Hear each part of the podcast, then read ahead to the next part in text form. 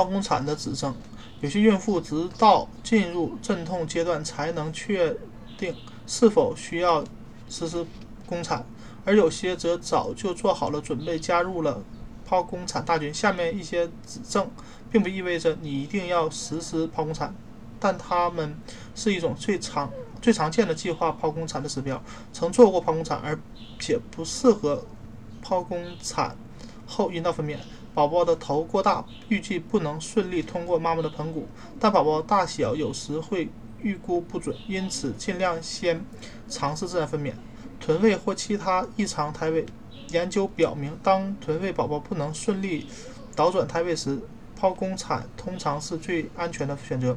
但某些情况下，一些助产士和医生也会尝试阴道分娩臀位宝宝。妈妈和宝宝出现一些可能给阵痛和阴道分娩带来的风险的情况。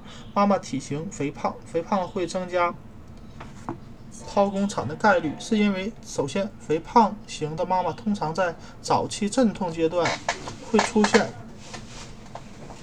宫缩无力，这就意味着产程进展缓慢。其次，肥胖的妈妈的腹部脂肪层过厚，在阴道分娩时不便于随时检测宝宝的情况。还有一点，和普通的孕妇相比，肥胖型孕妇实施外导转术和剖宫产后阴道分娩的成功率较低。最后，肥胖型孕妇的宝宝通常也较大，这使得在很多情况下剖宫产成了更安全的选择。